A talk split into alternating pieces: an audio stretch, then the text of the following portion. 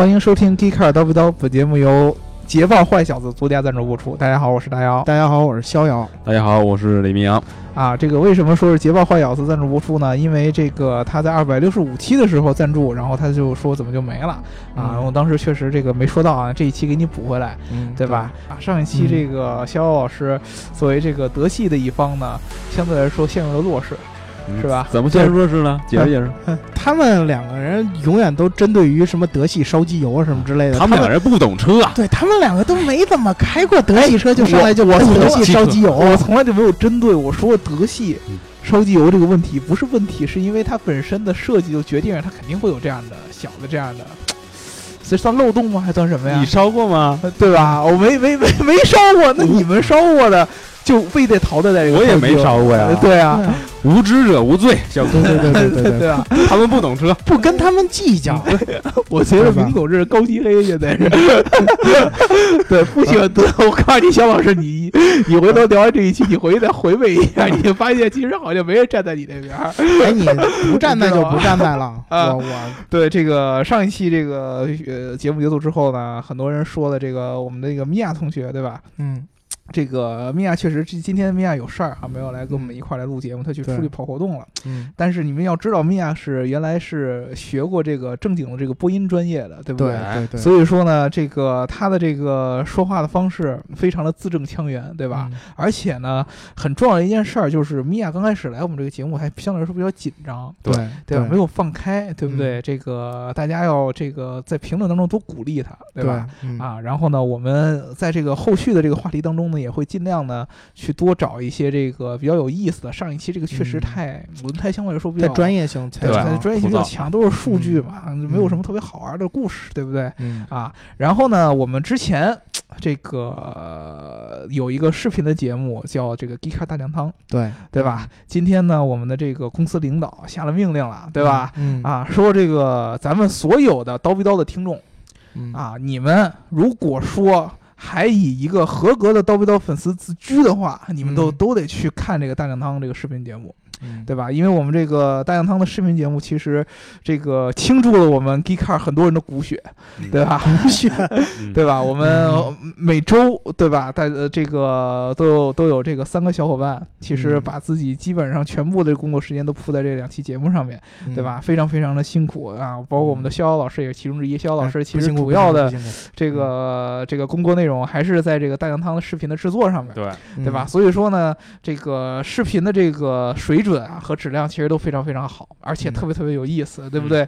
如果呢你们觉得这个光听这个音频节目不过瘾，对吧？尤其是这个很多我们聊的一些技术相关的这个话题，还有这个车型相关的，它没法我们音频没法用这种生动的这样的图像给大家展示出来。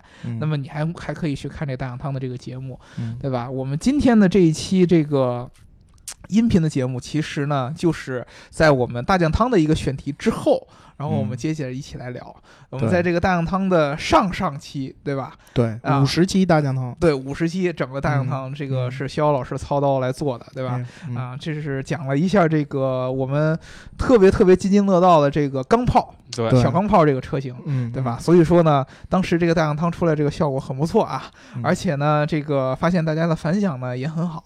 对吧？而且其实这个钢炮这个车型，确实在现在的汽车粉丝当中是非常非常火爆的一个话题点，很多人都津津乐道啊。不管是什么日系、德系啊，还是这个各种各样的神车啊，什么思域啊，对吧？高尔夫 GTI 啊，然后福克斯啊这些，对吧？都是大家这个比拼的地方。所以说呢，我们觉得有必要在这个音频节目当中，因为这个毕竟我们大量当这个视频的这个长度比较三分多钟，对，能讲的东西有限。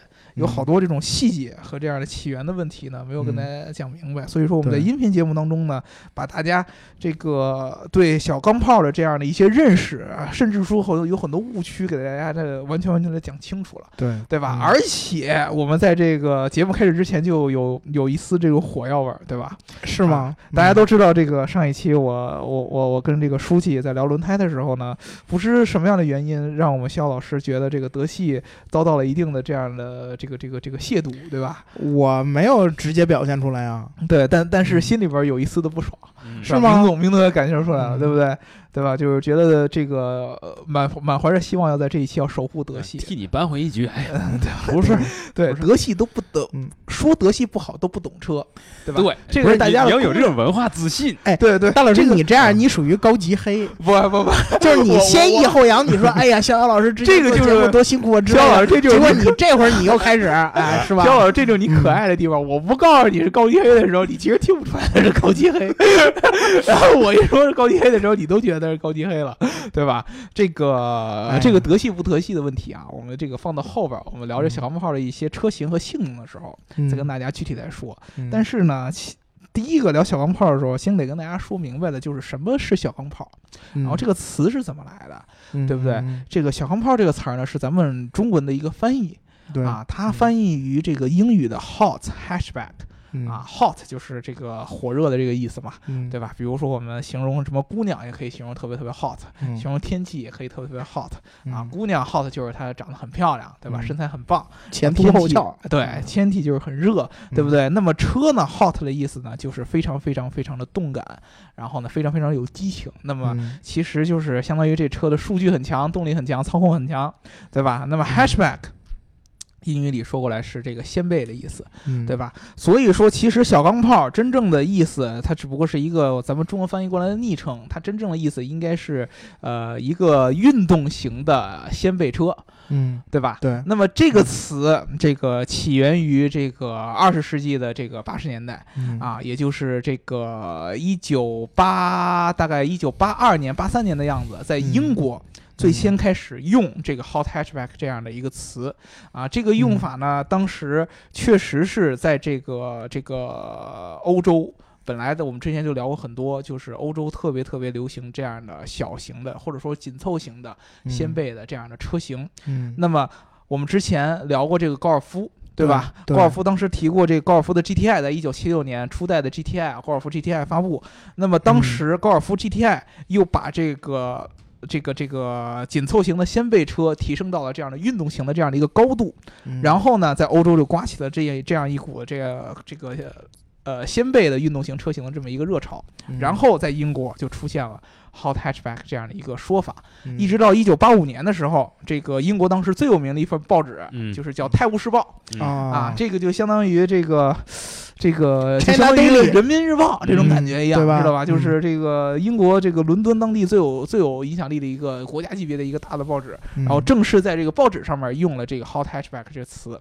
那么这个意思就相当于这个词就正式的国民化了。嗯啊，这个词就从那个之后一直流传下来，然后就有很多人开始就把 hot hatchback 就给就给逐渐的延延展到了各种各样的文化，有人开始嗯往前追认。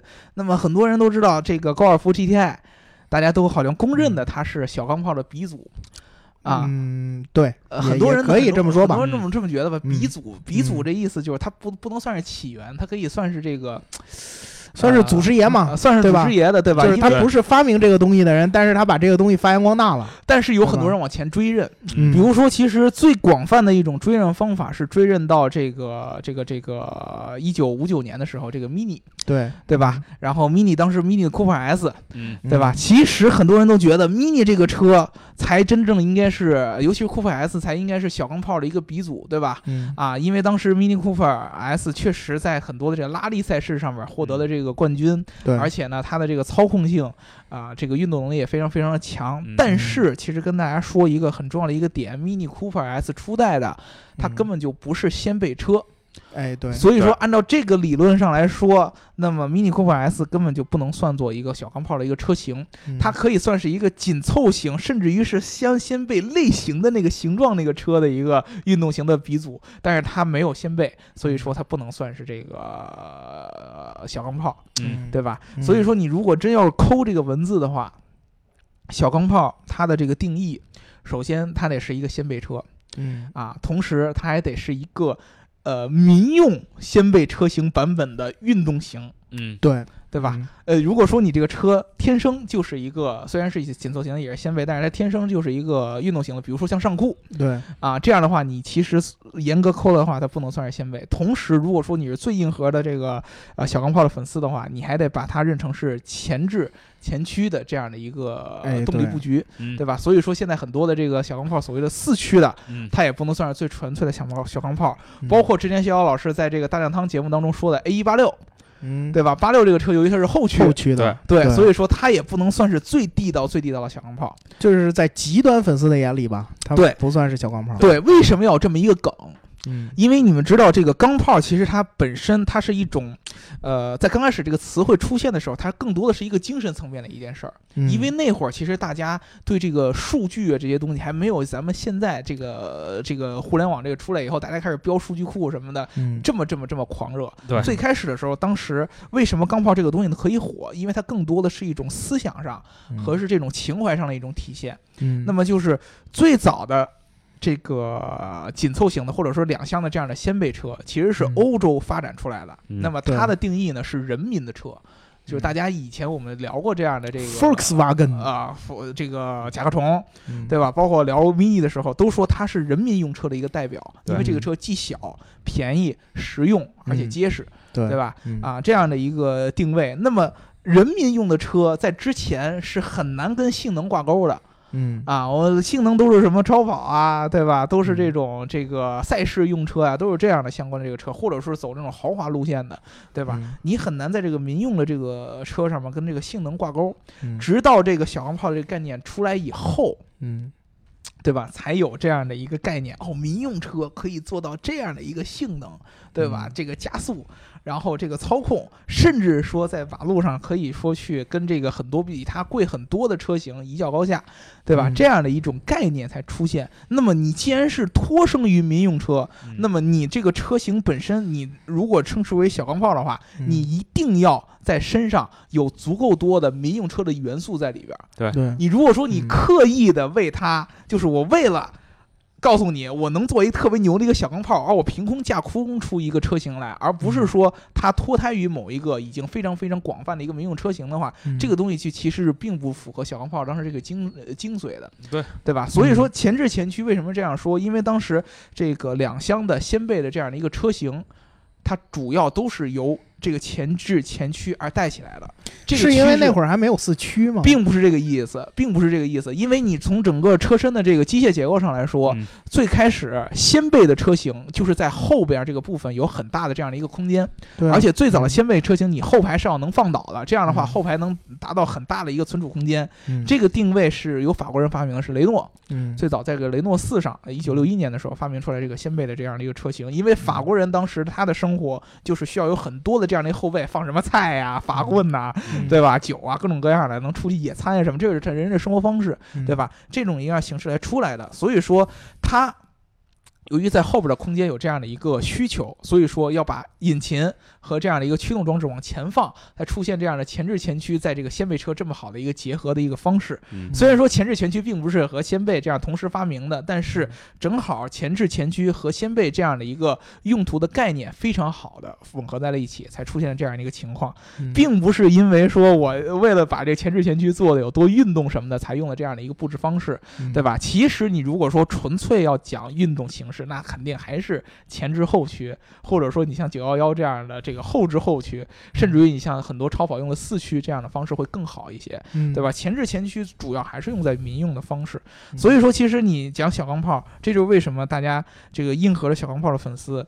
真正的认前置前驱的车型才能叫小钢炮的原因，嗯你在这个讲性能的同时，不能把民用的那个东西给舍弃掉。嗯那么你如果现在比如说我像很多的这个所谓的小钢炮车型，你出到了四驱这样的一个版本，那么它其实更多的是为了一个拼，我个人感觉是为了拼这样的一个数据和这样的呃性能表现而出，它已经完全舍弃掉了我本身的小钢炮的这样的一个。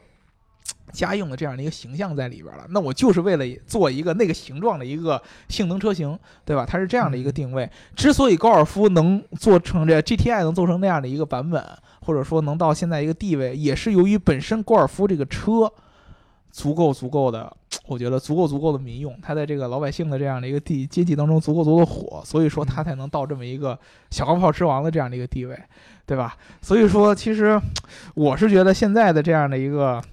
钢炮的这样的一个定义呢，已经逐渐逐渐的从原来的民用的性能版本提升到了一个新的一个大家拼性能的这么一个领域了，对吧？肖老师，你同意吗？我我我我我我其实我就是更多的把这个，呃，小钢炮当中的一些呃起源呀和这些命名上的一些点啊，跟大家说明白。嗯，对，我觉得大姚老师这波观念的输出呢，我大部分是认可的，对吧？对吧？先不死是吧？对对，先不死，先留着。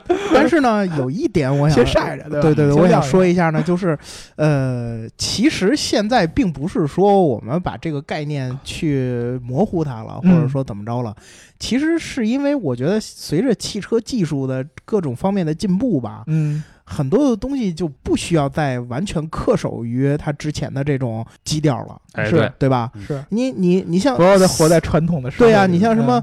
这个四驱的加入啊，和和什么其他的这一些东西的运用呢？我觉得也是很有意思的呀，嗯，对吧？能更好的去体现你这个，包括很多现在很多的这种民用掀背车，它也可以用四驱了呀，嗯，对吧？嗯，所以我觉得这一点这一点来说，我觉得是个进步，嗯，它只不过是从你在文化的层面上来说呢，可能有点淡化了这个概念，但是我觉得从实际用途上来说，我觉得是有提高的，嗯，对吧？对。确实，我我不知道你们两个，你觉得现在这个在咱们大街上，其实在国内真正看到钢炮的概率还是很少。GTI 可不少啊，GTI 是 GTI，这就为什么我说 GTI，嗯，你说它是钢炮的鼻祖，这是承认的，因为因为这个高尔夫的车在这摆着，嗯，高尔夫它是一个这个民用特别特别特别经典，或者说用处特别特别广的这么一个车，它的运动版本。特别符合小钢炮这样的一个精髓所在，对啊，但是你比如说现在其他有很多的，你像法系出了很多专门用这个，呃，专门为小钢炮设计的这个车，就是什么，呃，这个颜色呀，梅甘娜 RS 啊，涂装啊都非常非常的运动，对吧？这个其实这个就已经越来越多像这种这个车厂向另一个领域来拼。炫技，对吧？对，我能告诉你，我能做出这样的车来，对吧？变成这样的一个一个一个一个一个感觉了。对，嗯，我觉得其实这个大老师。就是这么这这么总结是对的，嗯，对吧？嗯，其实说实话啊，一开始就他刚才提到法系车，嗯，我觉得真的法系车，别看现在可能很少我们能看到法系钢炮，但是呢，法系车其实对于钢炮的这个贡献是特别大的。对，确实，对，它从最最最最最的起源来说，法系车就做了很多的这种贡献。因为法系在前置前驱和掀背上面，确实人家是造纸非常，人人家雷诺是吧？先先使用了这个前置前驱。对对吧？对，然后他当时后来出过几款特别有意思的这种钢炮车。嗯，其实呃，法系车吧，它的就是这种设计感是特别特别怎么说呢？特别文艺范儿。嗯，就是特别特立独行的。对，你就包括现在看法国车也是这样。嗯，那会儿他出的那些小钢炮，个个长得都怎么说呢？比我们传比当时的那种大众的审美就已经有很大的这种不一样了。法国车有一个最简单的一个精髓，就是最经典的几个法国车当中，你能看出来，你第一眼看上去这个车都很奇怪，对，都有点那种怪怪的感觉。你比如说这个雪铁龙最经典的 Two CV，对吧？嗯，对啊，然后包括我们刚才说到的雷诺四。就是虽然说它是这个掀背的这么一个最早的一个元祖车型，但是你当时以现在的眼光看，它还是有很多很奇怪的设计在上面。对对。但是它就有一种魔力，就是你看这个车的时候，你可能如果说别的国家的车，你说这个车设计成这个样子，好像是挺挺丑了，挺恶心的。但是你法国人给它搞出来很奇怪，但是你看多了以后，又有一种那种呆萌的那种感觉气质在里边。其实我一直觉得文艺的那种艺术气质，就是就是法系车呀。如果你放在咱们现在这种这种四四方方的。这种包 house 的这种这种感觉的水泥森林里边，嗯，你看着它特别突兀，嗯，对。但是如果你放到法国去看它，嗯，你会觉得嗯，其实挺和谐的，对对吧？你看，相符。你看巴黎那么那么多的那种巴洛克式的这种设计风格的这种建筑，嗯，然后包括是吧？对，包括它的很多的这个路这种风景，对吧？你像你像那个呃，当呃六月份的时候，你要是有一辆开着一辆小车走在这个薰衣草的那那一片田地的时候，普罗旺斯、普罗旺斯、阿维尼翁这这些地方的时候，你会发现其实。这种这种感觉特别和谐，啊，就是他们他们的文艺范儿已经上升到一个 精神层次了。再聊几个对吧法国姑娘是吧？哎，对对，啊嗯，然后其实说是说到这个法系车，当时法系车的性能也挺好的。嗯法系车当时这个雷诺的这个五 Turbo 嗯，这款车，嗯就是从造型和它的性能来说，就已经特别特别的出彩了。嗯当时已经跟 GTI 已经打得很火热了。嗯但是呢，这款车之后，标致出了一款叫二零五 GTI 的这款车，嗯。人家是不管是在比赛赛事上，还是在它的整个的这种这种性能啊，和它的这个呃，就是大众对于这个钢炮的要求来说，嗯。当时在一个评选中，嗯，它被评为了最好的钢炮车，这么高的评价。嗯。当时 GTI 已经是崛起了，嗯。但是呢，还是被这个风头被法国车抢走了。嗯。然后到今天为止，法系车一直也没有放弃收拾 GTI 嗯。这么个目标。对，三零八 GTI，对，法现在标志的三零八 GTI，嗯。呃，这车国中国内是没有的，对吧？嗯。对。嗯、之前在法国和这个欧洲，就是中欧这一带吧，嗯还是能看到挺多的，很多人比较喜欢这款车。嗯然后最厉害的就还是这个梅甘娜 RS，虽然大老师对梅甘娜 RS 稍微有点微词，嗯但是这并不影响大家对这个梅甘娜 RS 的喜欢。嗯它这款车，甭管是在这个销量上，还是说在这个就是真正的这个口碑上，嗯都是双赢吧，算是。嗯。呃，当然肯定是比不了高尔夫 GTI 的这个水平，但是怎么说呢，已经算是，如果你要不喜欢那种高尔夫的那种比较无聊啊、比较枯燥啊那种那种风格的时候，虽然嗯尽管我不太承认这一点啊，嗯，在这个情况之下，你去选择一辆梅甘娜 RS，这是一个特别好的范哎，对，对我我不知道那个明总，你你你你有没有这种感觉？就是以前你比如说肖老师说的这个无聊，以前嗯这个开小黄炮的时候，它的精髓在于你在街上你看不出它跟一般的这个买菜车有多大区别。嗯对吧？这个是精髓。你看高尔夫最早的 GTI 的时候，除了那个装饰红色那个装饰线啊和前面的 GTI 这个标，你基本上看不出什么区别，对吧？啊对，，就是要这种感觉，对吧？啊你看着好像没什么，然后突然扮猪吃老虎，扮猪吃老虎，一个红绿灯对，一个红绿灯。我记得之前有这么一个有这么一个段子，嗯。说那个有一个小伙儿跟一姑娘表白，嗯。然后姑娘不同意，姑娘指着路口的一辆福克斯嗯。和一辆什么，好像应该是一辆 Boxster 嗯。保时捷 Boxster，、嗯。说如果这辆福克斯要跑得过这辆 Boxster，嗯。我就跟你好。啊结果让开福克斯那大哥听见了，嗯大哥一挂上档，等红灯绿灯一变，嗯瞬间冲出去了。我怎么感觉这段子像我肖哥自己编的？然后，然后，然后，然后那个那个大哥就说：“这个姑娘不知道的是，我开的是一辆福克斯 RS。啊啊，哎，然后说小伙儿哥就只能帮你帮到这儿了，对吧？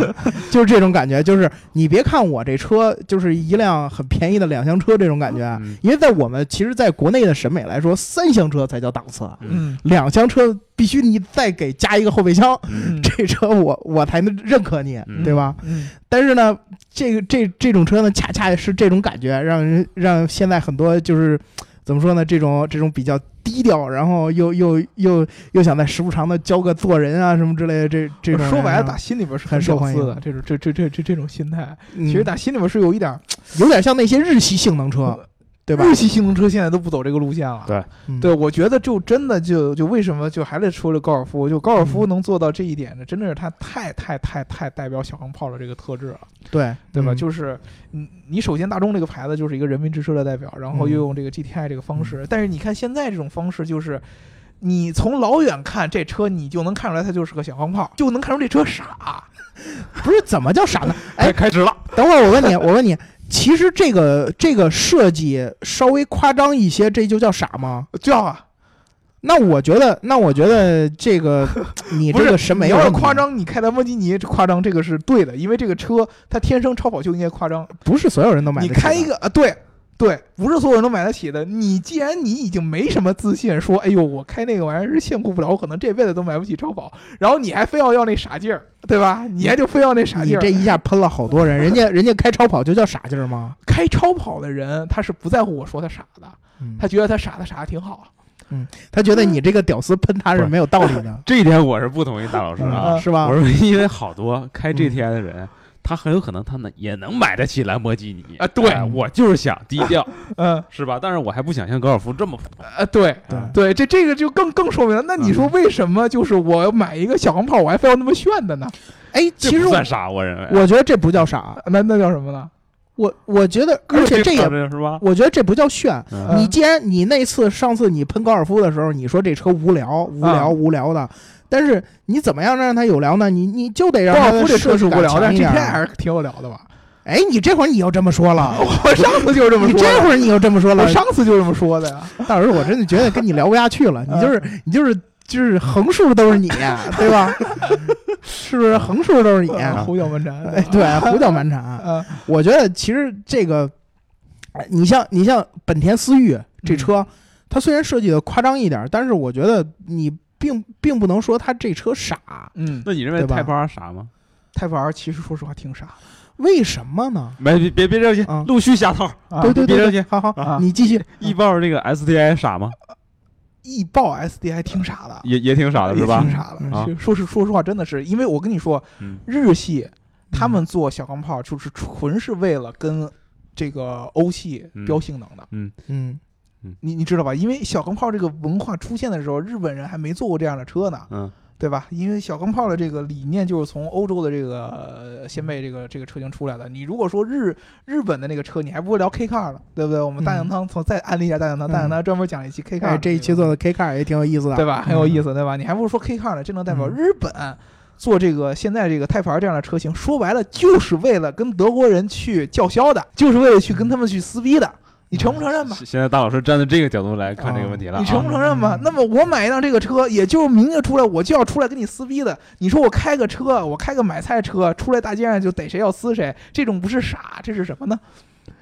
也也并不代表这个开 Type R 就是逮谁要撕谁吧啊？我给我自己看也行。对啊啊，，那给自己看，这个我承认嗯。如果说你就真的觉得，哎，别我是一个，比如说我是一个刚毕业的大学生嗯，然后我家里呢稍稍微稍微经济水平好一点然后我我就想挑一个年轻人嘛十二十岁左右嗯，毕业了之后，我不想要高尔夫那那那种那种保守的设计，我想要一个好看一点的，我这这有错吗？它不是好看，对吧？它不是好看，它是略显略显小孩的那种感觉。你知道吗那我我认为本张扬一点来就是年轻人嘛，啊本来就年轻人，刘华强说过吧，啊，对对吧？啊，年年轻人不气是上叫什么年轻人？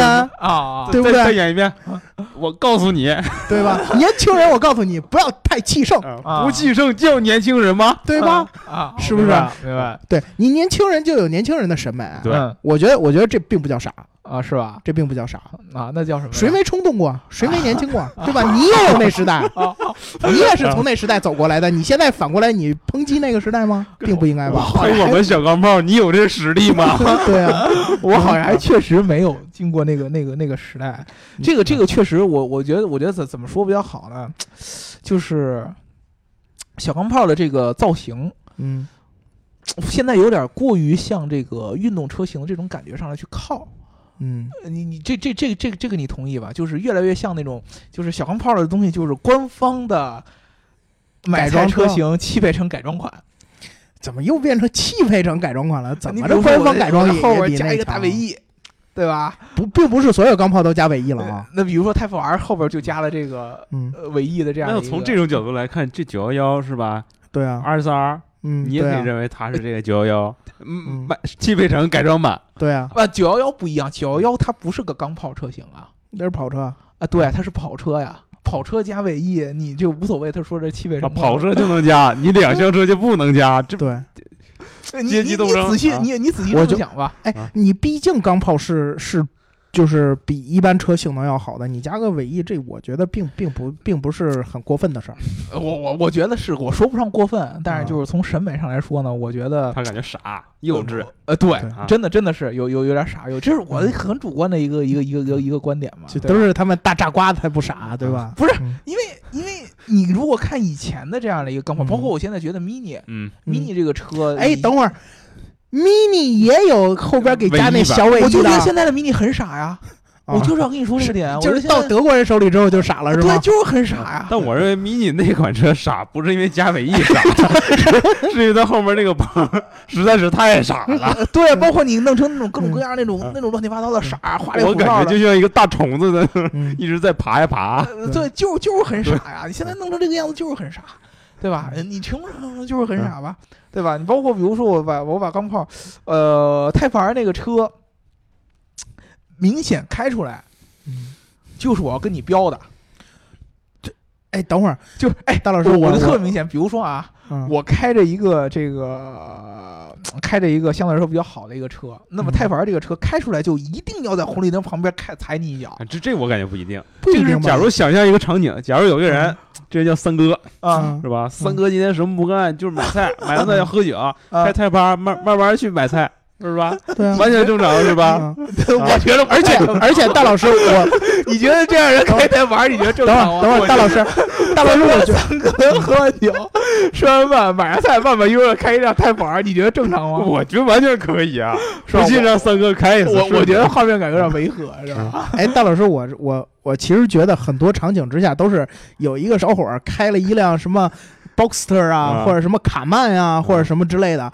瞅见人家前边有一辆小钢炮，停人家旁边轰两脚油，哎，是去挑衅钢，炮的，对这是有很多，对就显摆我是一辆跑车，我比你牛逼。我干过很多开卡麦罗的这种啊，啊，还还是那种还还不是那种大卡麦罗，是那种嗯小卡麦罗的。还有相当多的女司机。哎，嗯对，就是你你非得跟人较较劲，嗯，这都是你去逼人家钢炮，人家钢炮现在的钢炮车主已经不是那个时代了。是吗？不我觉得是我，倒觉得那个时代的钢炮车主比较内敛，现在的钢炮车主我的意思是张扬。我的意思是说，最开始最开始钢炮就是在中国刚刚兴起那段时间，很多钢炮去拿着出去去挑战是很那个。张扬的嘛？对去去去挑战跑车，嗯但是现在好多时候都是跑车觉得，哎，这儿有一钢炮，他不是挺牛逼的吗？就半年。对你，你们不是就发视哦频说，哎，我操，我我办过什么什么什么什么车，嗯，然后这时候我我这儿你你试试，嗯，现在都变成这种情况了。哦，现在变成这个样子了，就想打你脸，哎，对哎，就想就想打你脸，结果被打脸。嗯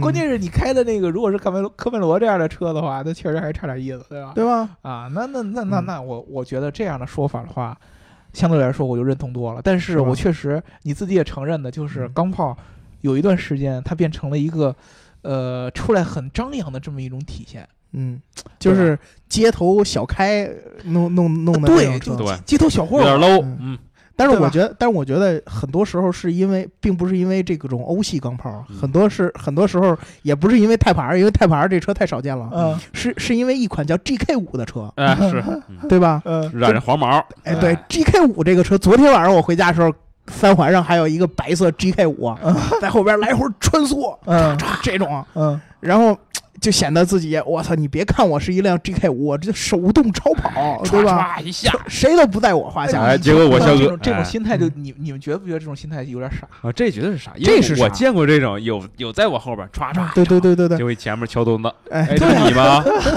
是吧？这哎上去了，对，是吧？对，这这种是傻。我觉得就是傻，就这种有有一段时间，就是在我脑子里边是根深蒂固的，就是但是大老师，我我我还得说你一句，啊，其实其实咱们得这么说，GK 五并不是钢炮，那它不是官方升级性能版，对是很多人自己去改的那种 GK 五。官方你现在就开始给哎等会我开始给我咬文嚼字了，是听？我说，听我说，听我说，是很多人自己拿 GK 五改的。GK 五在就飞度在官方并还现在没有飞度泰版 R，啊，啊现在只有思域泰版 R，啊，对对吧？嗯你你他他这种很多情况下都是那种日系或者是德系或者是什么的那种那种普通一点的，然后他给改改的很很花哨很那什么，是嗯这种人他经常去挑，对吧？西呃就是你所谓的汽配城范儿的这种人，对啊，其实其实你要说官方原厂的这种不是没有过，也也有过，但是我觉得，但是我觉得。在一段时间之后，他又还是回归了那种，因为因为回归不了的都换成自己去改的花里胡哨的那种了。对，而真正现在沉淀下来的，又变成了之前那种稍微低调一点的了。对，我觉得现在就是你，尤其是日系车，是有嗯特明显的。日系车做小钢炮的时候，由于日本的车文化在改装氛围上是特别特别重，所以说日本做这种小钢炮的版本，难免都会有一些改装的痕迹在上面，对，对吧？就算它是官方的，你也感觉它像是一个改装的一个车，它玩的特别明显，我怎么看都觉得这车像是改过的。嗯，他是车身上没有那么夸张涂装啊，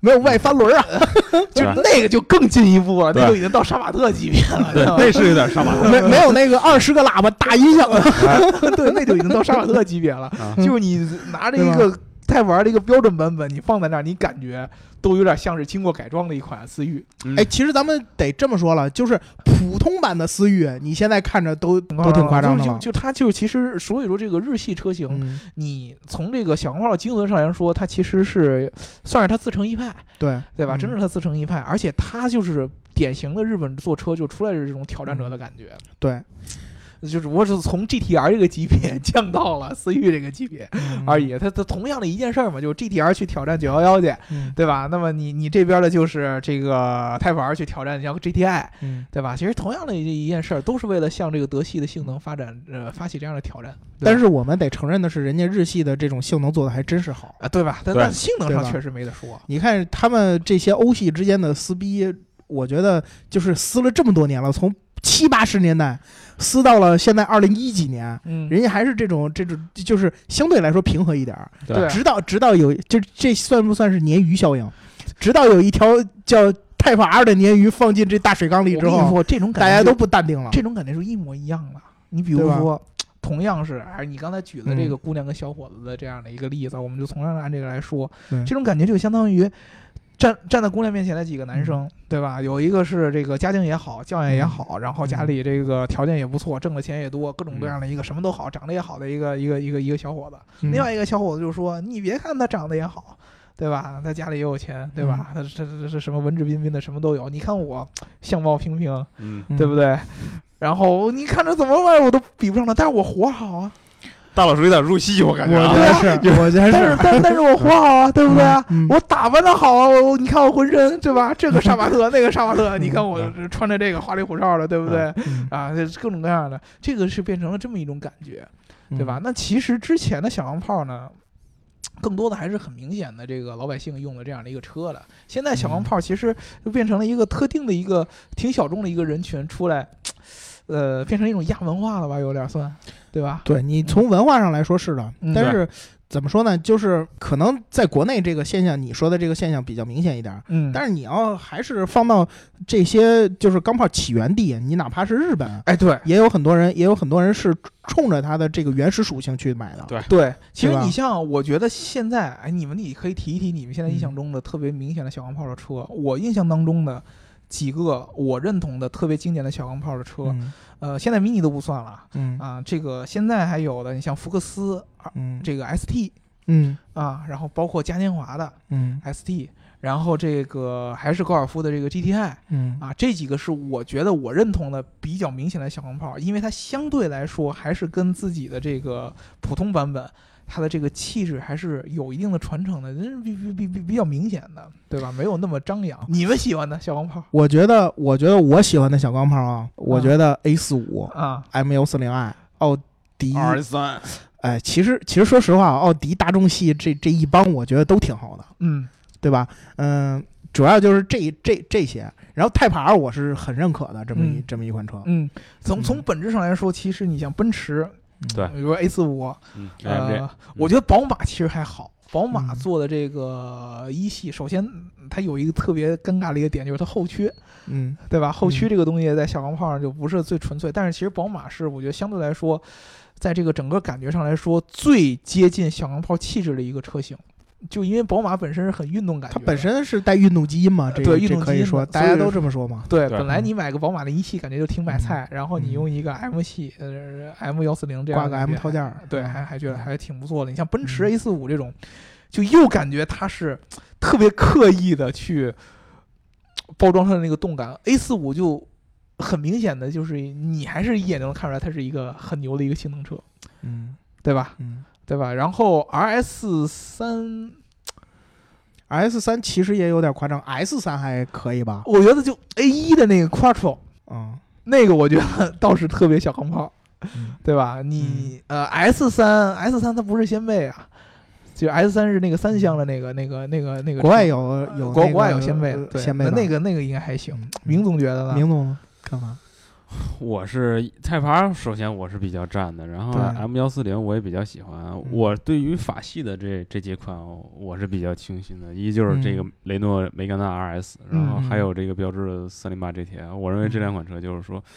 法国人因为他有点不按套路出牌，所以说呢，把他的这种气质放到小钢炮这个车型上呢，我认为还是比较符合的。哎，对就只有法国人做这个东西，你相对来说，他张扬的时候没有那么明显，对。嗯对吧？因为其实说实话，你去看法国现在正常的车啊，嗯，比如说 DS，啊你说 正常的车。正常的车就已经很张扬，嗯。对所以说，所以说他在做这个版本，感觉好像还还还还没有那么违和，对。对吧？嗯。呃，这个就跟其他的有很大的一个区别，嗯。对吧？嗯。所以说，其实我们聊了一篇，就到到到聊了半天出来以后，发现每个人的这个想法还是不一样，哎，对，对对吧？你像嗯我这个说到最后，呃，还是这个我特别特别，我这人就特别特别传统嗯啊，就是这个干炮这个概念起源于什么？我嗯就到现在我还是觉得它是什么。哎，我我认为这不一定。我如果起源于德国，你就不这么认为了哎，不不不不，我、啊你看我刚才说的，我最喜欢小钢炮，我说了啊高尔夫 GTI，、啊嗯对吧？我说了福克斯，啊！对吧？嗯两个其实都跟英国一点关系也没有。嗯记住了啊，记记住，作为下次再撕逼的时候的证据，因为大老师经 常 把之前踹子这 对横 横竖都是他，我没有说，你不是出尔反尔，就会他会偷换概念，对稍微敲一点儿对。小变化，然后嗯再回来打你。哎对对。记住了啊，对横竖都是 ST 嗯还有高尔夫 GTI，嗯。呃这是他最喜欢的两个小钢炮。好，那我们这一期就聊到这儿吧。嗯。好啊，这个听节目要记得点赞、打赏和评论，点赞、打赏和评论，点赞、打赏和评论。然后呢，这一期节目跟我们互动一下，你觉得最喜欢的你自己最喜欢的小黄炮车型是什么？对吧？我们看看到底有多少人是这个说的这个，比如像 GTI 这种比较老气的，或者说是传统派的这样的小黄炮，嗯又有多少人说的是这种新兴的这些小黄炮？嗯好吧，啊，那么这期就聊到这儿，大家拜拜。拜拜拜。嗯